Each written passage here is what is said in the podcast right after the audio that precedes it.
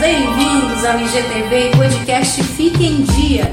Linhares recebe pela primeira vez inscrições para o programa Qualificar Espírito Santo. As inscrições abriram nesta terça-feira e seguem até o dia 2 de fevereiro.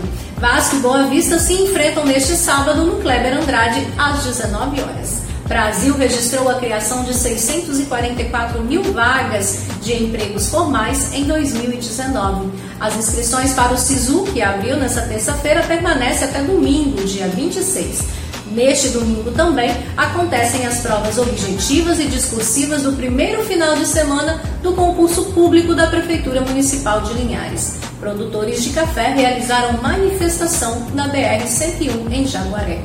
Um incêndio na madrugada desta terça-feira destruiu uma sorveteria e um correspondente bancário no centro de Linhares. Renato Casagrande fez nova visita às áreas atingidas pelas chuvas no sul do Espírito Santo. Lembrando que, além de toda a destruição causada nesses municípios, sete mortes foram confirmadas em decorrência das chuvas fortes que caem sobre o nosso estado. Governo anuncia medidas para a reestruturação dos municípios afetados pelas chuvas no sul do Espírito Santo.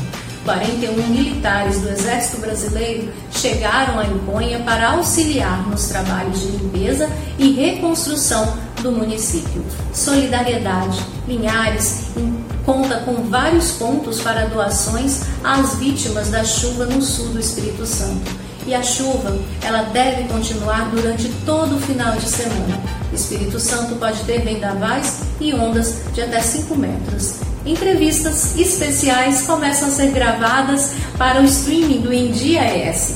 E para mais notícias e entrevistas especiais, siga a gente no arroba nas redes sociais e nas nossas plataformas de streaming.